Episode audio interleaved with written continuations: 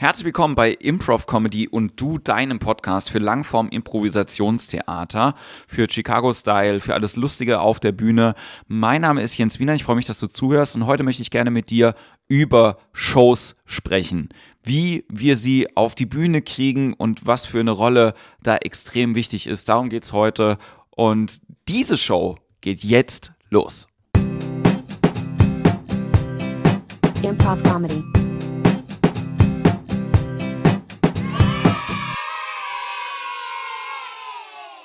Ich möchte gerne mit dir heute über Impro-Theater-Shows sprechen und über eine wichtige Rolle, die es innerhalb so einer Impro-Theater-Show gibt, nämlich die des Produzenten. Und äh, drauf gekommen bin ich aus folgendem Grund. Ich habe neulich mit jemandem telefoniert und das Gespräch war auf Englisch und derjenige hat mich gefragt, was ich denn so mache. Und meine Antwort ist auf Deutsch immer, naja, ich veranstalte Shows. Und äh, ich wusste aber nicht, wie ich das richtig übersetzen sollte. Und was aus meinem Mund gekommen war, ist nicht I make shows, sondern I produce shows. Und nachdem ich das gesagt hatte, nachdem ich aufgelegt habe, habe ich ein bisschen darüber nachgedacht und bin zu dem Schluss gekommen, ja, das stimmt, ich bin Showproduzent. Und ihr merkt schon, ich bin ein bisschen zögerlich, wenn ich das sage, weil es sich komisch anfühlt nach so einem großen Wort nach einem großen Wort, das ähm, man direkt verbindet mit äh, Hollywood, mit äh, Broadway, mit großem Theater. Aber ich glaube, das ist es gar nicht, sondern das Wichtige ist, wenn wir über Shows sprechen, ganz klar zu machen, okay, ähm, es ist noch eine Aufgabe mehr als nur eine Veranstaltung zu machen. Der Begriff Veranstalter im Vergleich zum Begriff Produzenten hat, ja, ich würde sagen, ähm, den, einen kleinen Makel nämlich dass man, wenn man, man kann Veranstalter sein und einfach Dinge tun, ohne eine richtige eigene künstlerische Idee zu haben, würde ich sagen. Man ist durchaus in der Lage, ähm, zum Beispiel eine Band einzuladen und die irgendwo spielen zu lassen und dann wäre man Veranstalter. Aber ich weiß nicht, ob man dann auch Produzent von einer Show wäre. Ne? Meiner Meinung nach gehört zum Produzentsein immer ein künstlerischer Aspekt. Also man braucht eine Idee von der Show. Man braucht eine Idee dafür, was für ein Gefühl das Publikum haben soll, wenn sie die Show sieht. Man soll eine Idee dafür haben, was äh, das Publikum fühlt, bevor es die Show gesehen hat oder vielleicht auch mit was für einem Gefühl das Publikum nach Hause geht. Ne?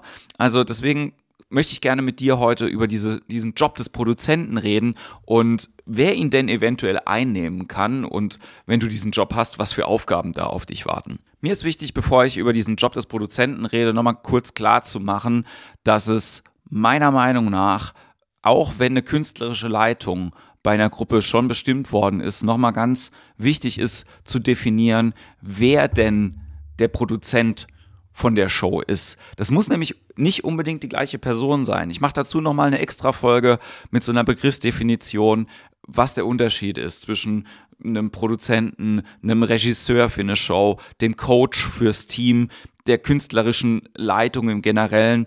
Mir geht's echt wirklich jetzt darum, erstmal zu gucken, wir haben einen Produzenten für eine Show und was brauchst du alles in deiner Hosentasche, in deinem Werkzeugkoffer, um diese Show auf die Bühne zu kriegen.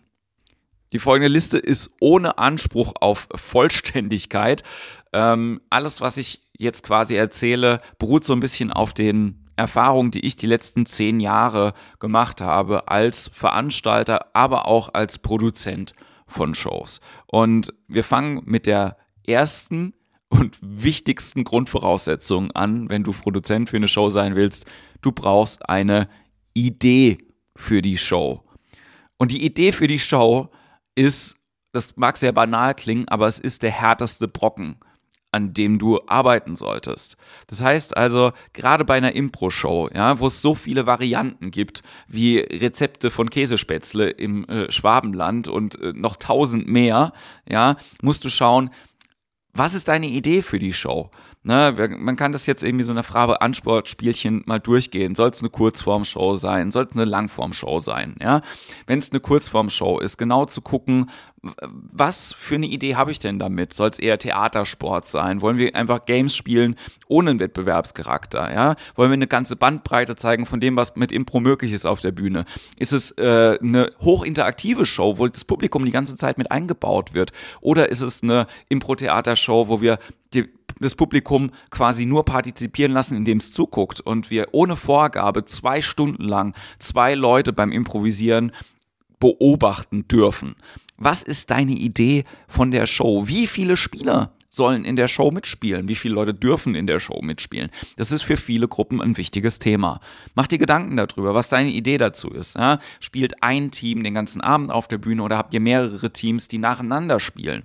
Ich weiß, dass das eine neue Idee ist, dass mehrere Teams in einer Show trotzdem miteinander spielen, aber für uns in Mannheim fängt das gerade an, so ein bisschen zu funktionieren. Und vielleicht ist es auch einfach mal eine Idee, über die du ein bisschen länger nachdenken kannst. Dann Frage ist natürlich Gastspieler. Wollt ihr Gastspieler einladen? Und du als Produzent, warum willst du sie einladen? Also was ist dein künstlerischer äh, Mehrwert davon, Gastspieler zu haben? Ist es eventuell jemand, der ganz, ganz toll ist, mit dem ihr immer schon mal zusammenarbeiten oder gesehen werden wollt auf der Bühne?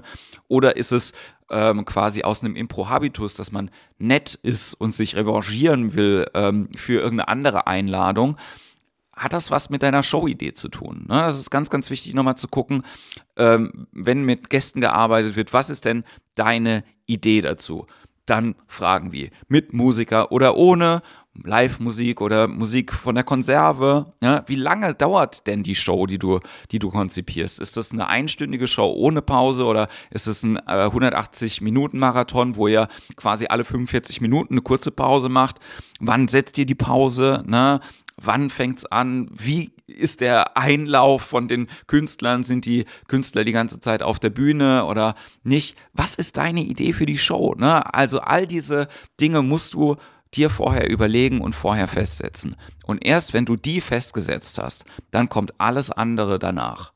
Und äh, wir gehen jetzt mal noch durch ein paar andere Aspekte durch, die danach kommen.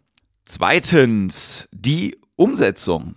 Also wenn deine Idee steht für die Show und du genau weißt, was du machen willst mit Impro-Theater auf der Bühne, dann ähm, es an organisatorische Planung, Location. Wo macht ihr die Show? Ja, also wie sieht die Bühne aus? Was für eine Bühne braucht ihr denn, um die Show auf die Bühne zu kriegen? Ja, wie viele Zuschauer passen da rein? Äh, braucht ihr mehr Zuschauer? Ist das vielleicht eine äh, kleine intimere Sache? Ne? Braucht man Mikrofon? Braucht man keine Mikrofone? Technische Fragen generell. Ne? Also wie sieht die Bühne aus? Wie sieht das mit der Beleuchtung aus? Was, also was brauchst du noch, um das möglich zu machen? Das können auch kleine Sachen manchmal sein. Das können auch so Sachen sein wie Requisiten. Es gibt zum Beispiel eine ähm, Show, die ich mache, die heißt Kunst gegen Bares. Und für diese Show brauche ich immer Sparschweine. Es klingt sehr banal, aber ich möchte es trotzdem kurz erwähnen.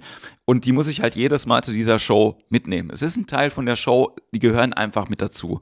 Und ähm, dann muss man auch schauen, da müssen die natürlich hingebracht werden. Es ist jetzt nur ein kleines Requisit, aber das könnte natürlich auch größere Dimensionen annehmen. Wenn du zum Beispiel die Idee hast, dass quasi äh, ihr eine James Bond lang vormacht und alle Leute in ähm, Anzügen spielen und dann braucht man eventuell noch Kostüme. Ihr braucht eventuell noch einen Lichttechniker, ihr braucht eventuell noch einen Tontechniker. Alle diese Dinge, die was mit der Umsetzung und der Planung zu tun haben. Bei der Planung, damit kommen wir zum Punkt 3, ähm, ist ein ganz wichtiger Punkt zu schauen, wie bereitet ihr die Show vor, was für einen Vorlauf habt ihr dazu und probt ihr diese Show? Und wenn ja, wie lange, wie oft, wie viele Leute können die mitproben, wer muss die mitproben? Ist der Produzent auch derjenige, der bei allen Proben dabei sein muss oder bespricht man einmal die Probe mit jemandem, der das, äh, der quasi ab dann die Regie übernimmt, ja? Also es gibt so Sachen in Impro-Shows, die eigentlich, ne, natürlich wir probieren uns auf der Bühne aus, wir finden alle Sachen auf der Bühne und trotzdem ist es wichtig und man merkt das ja spätestens dann, wenn man verschiedene Formate mal mit verschiedenen Leuten gespielt hat, über essentielle Sachen in der Show auch zu sprechen und die erstmal immer wieder auszuprobieren. Ne? Und dann auch, also mein Lieblingsbeispiel für eine sinnvolle Probe ähm, ist auch manchmal, dass die Schauspieler vom Staatstheater so einen Applausplan hinten hängen haben. Also wirklich zu gucken, okay, das ist ein wichtiger Teil von der Show, dass wir den Applaus bekommen. Und es muss geregelt sein, wer als erster rauskommt, wer als zweiter rauskommt, wann wir uns gemeinsam verbeugen, wann wir von der Bühne abgehen, wann wir nochmal auf die Bühne wiederkommen. All das gehört zur Show dazu, wird geprobt, es gibt einen Plan dafür. Und auch wenn wir Impro spielen und das total locker und easy machen können, ist es manchmal nicht schlecht, quasi, wenn man eine Show-Idee hat, sich auch da schon mal Gedanken darüber zu machen. Und wenn man ein Gefühl dafür hat und sagt, es ist meine, äh, meine Entscheidung, dass jetzt, ähm, also meine künstlerische Idee, die auch den anderen Leuten erstmal mitzuteilen. Alles ist immer eine Diskussionsgrundlage. Alles kann immer nochmal umentschieden werden von der Gruppe. Aber trotzdem ist es wichtig zu schauen, gibt es einen Plan dafür und wie können wir den umsetzen? Ne? Also gemeinsam drüber zu gucken von der Planung, wie können wir schrittweise dahin kommen, dass wir diese Show auch umsetzen können. So, wir haben also die Idee für die Show. Wir haben alles gemacht, ähm, um äh, die Show zu organisieren. Das heißt also Location angefragt, äh, alle Schauspieler haben Zeit und so weiter. Und wir kommen jetzt zu einem äh, großen Teil, der eigentlich selbstverständlich sein sollte, aber glaube ich trotzdem nochmal wichtig ist, sich genau anzugucken, nämlich das Marketing. Und das Marketing fängt ganz basic bei der Show-Idee wieder an, nämlich bei dem Gefühl, das der Zuschauer haben soll, wenn er die Show sieht, aber auch schon das Gefühl, mit dem er in die Show kommt. Und da gibt es natürlich, also dafür ist das Marketing natürlich auch da, es ist natürlich auch ein Verkaufstool, aber ähm, es gibt verschiedene Aspekte innerhalb von dem Marketing, über die wir nochmal gucken können, nämlich wie heißt denn die Show? Ja, also nicht nur, ist es nicht nur, äh, dass Gruppe XY irgendein Format XYZ eben spielt, sondern gibt es für diese Show einen eigenen Namen zum Beispiel? Pro provoziert er irgendwas in den Leuten? Löst er irgendein Gefühl in den Leuten zum Beispiel schon aus? Ja? Kommunizieren wir ähm, schon die komplette Idee im Text zum Beispiel von der Show oder bleibt es offen? Wir brauchen einen Text, der die Show beschreibt, als Ankündigungstext für Printmedien und Online-Medien, ne, Beschreibungstext für die Facebook-Veranstaltung. Das sollte sowieso Standard sein, äh, quasi die Veranstaltung auch in regionalen Veranstaltungsmedien äh, zu publizieren. Sei das jetzt ähm, ja eben sowas wie Facebook, kann aber auch so ein Veranstaltungskalender bei euch irgendwie sein, meine Stadt.de, was es alles gibt, etc.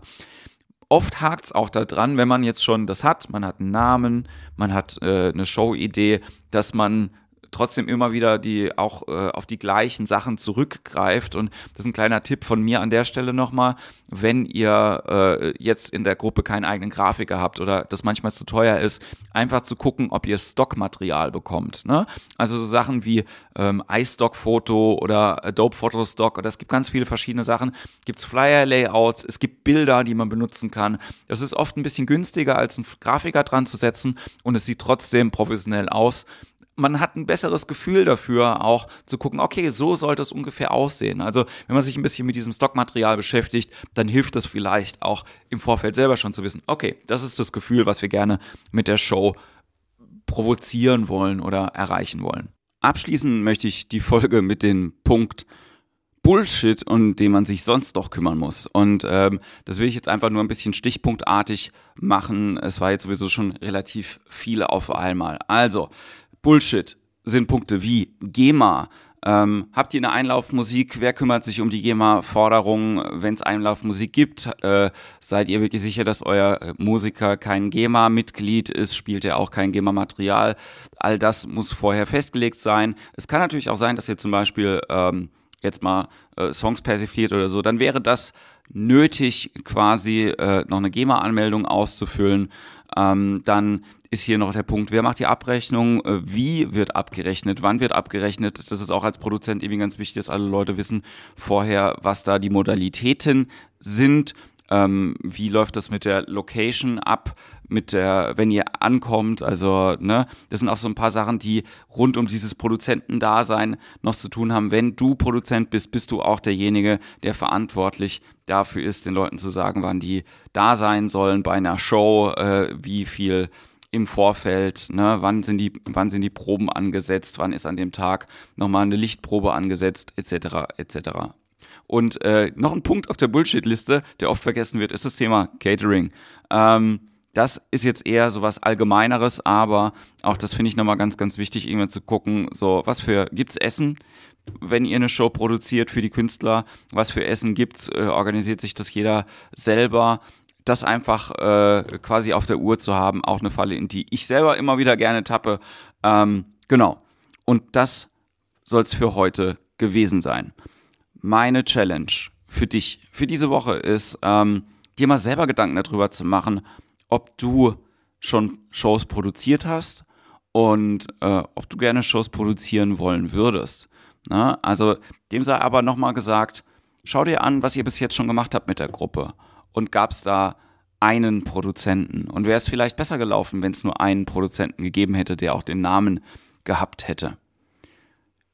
viele schwere Kost für diese Woche. Ich weiß, ich hoffe, es hilft ein bisschen. Ich bin äh, sehr dankbar. Ich habe jetzt äh, ein bisschen Feedback bekommen für die anderen Folgen. Vielen Dank an alle Leute, die da geschrieben haben, die kommentieren auf der Webseite. Ihr könnt mir schreiben auf improvcomedy.de oder auf facebook.com slash improvcomedy.de und wenn ihr irgendjemanden kennt, den dieser Podcast interessieren könnte, dann äh, F empfehlt ihn weiter. Das freut mich am aller, allermeisten. Teilt die Folge gerne irgendwie auch in den Social Networks. Äh, wenn ihr iTunes habt, dann könnt ihr vielleicht eine Bewertung dalassen für den Podcast.